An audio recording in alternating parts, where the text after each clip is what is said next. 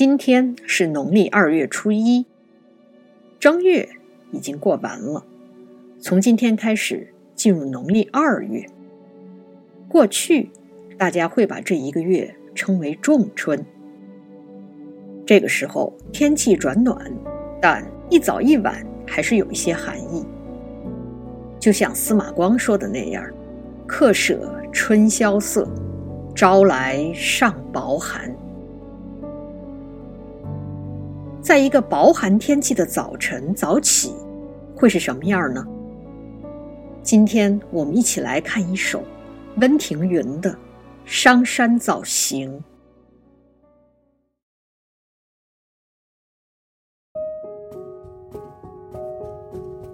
《商山早行》，唐·温庭筠。晨起动征铎。客行悲故乡，鸡声茅店月，人迹板桥霜。胡叶落山路，枳花明驿墙。因思杜陵梦，凫雁满回塘。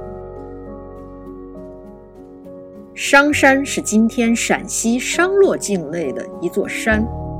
商洛处于陕西、河南和湖北交界的地方。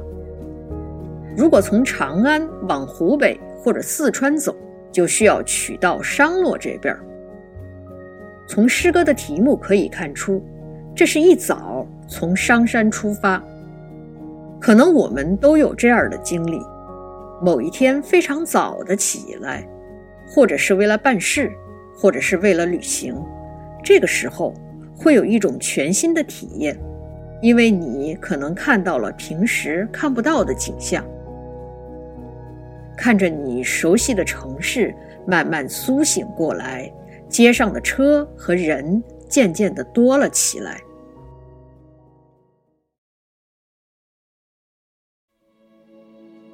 来看商山早行。诗人在第一句里选了一个早上出发时非常典型的场景：晨起动征铎。铎是一种铃铛，争夺就是拴在马脖子上的铃铛。铃铛响起来，就表示车马要出发了。第二句奠定了整首诗的基调：客行悲故乡。人在旅途，想起家乡，内心悲苦。离家远行，各有各的原因，有的是为了一个希望，而有的则是不得不出发。不同的人有不同的故事，不同的故事有不同的色彩。鸡声茅店月，人迹板桥霜。这一联是名句。你可能记不得整首诗说了什么，但很容易记住这两句。为什么呢？简单的说，写的生动，并且朗朗上口。这是两个由一组名词叠加而成的句子，这些名词都是早行这个场景中典型的景物。没有一个早字，我们分明又真真切切的感受到了。那是真的早啊，月亮还在，晨鸡鸣叫，桥上有霜，霜上面已经有人走过去的痕迹了。气氛烘托的非常到位，我们甚至都能感觉到有一丝寒意。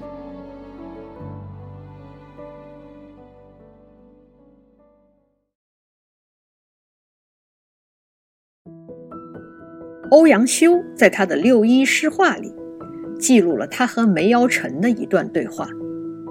梅尧臣是当时另外一位著名的诗人，他和欧阳修并称欧梅。在这段对话里，梅尧臣说了一个观点：诗歌的立意固然重要，但遣词造句也非常重要。如果能做到一心与公，那就太好了。什么叫一心与公呢？他进一步解释，那就是必能壮难写之景，如在眼前，含不尽之意，现于言外。然后欧阳修就问他：“什么样的诗句能做到你所说的这样呢？”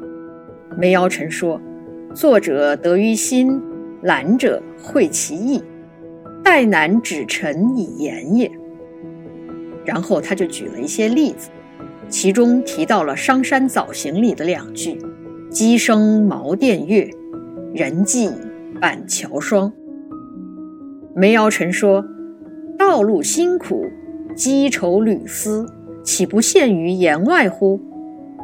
确实是这样。我们可以试着用今天的生活方式理解一下这两句，好比一个人一大早。赶头班飞机出差，然而这份工作无法给他带来成就感，他谈不上喜欢这个工作，但又不得不做，因为不做就没法获得基本的生活来源。此时的他一定会觉得孤单而无奈。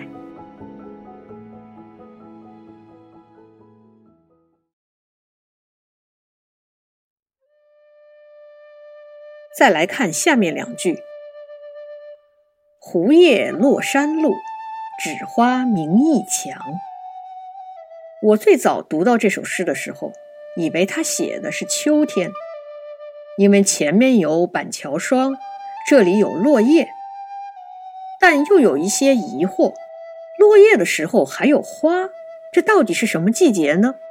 于是查了一下，终于明白了，胡叶的叶子。冬天会干枯，但直到第二年春天，树枝发嫩芽的时候，叶子也落下来。而枳树通常是二月的时候开花，这样一来就知道这是一首写在早春时节的诗。胡叶落山路很好理解，那枳花明驿墙是什么意思呢？枳树开的是白色的花。在天还没有完全亮的时候，驿站围墙旁白色的纸花就特别显眼，它好像把墙照亮了一样。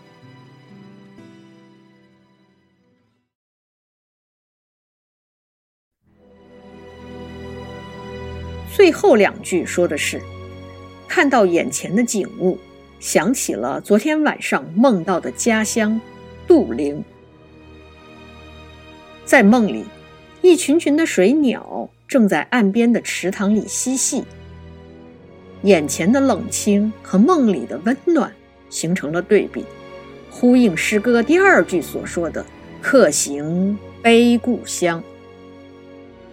很多人知道温庭筠，是因为读了他写的词，比如我们以前提到过的《菩萨蛮》《小山重叠金明灭》。望江南之类的，他大多写一些闺怨离思，而且通常写的浓艳华美。因此，温庭筠被看作花间派的鼻祖。这种诗风影响到五代和宋朝的一些词人。温庭筠非常有才华，无论是《旧唐书》和《新唐书》，还是《唐才子传》。都记录了他一些轶事，很多都是表现他的出众才华的。比如说，他可以走笔成万言，考试的时候不用构思起草，拢着袖子靠着积案，每个韵一次就能成。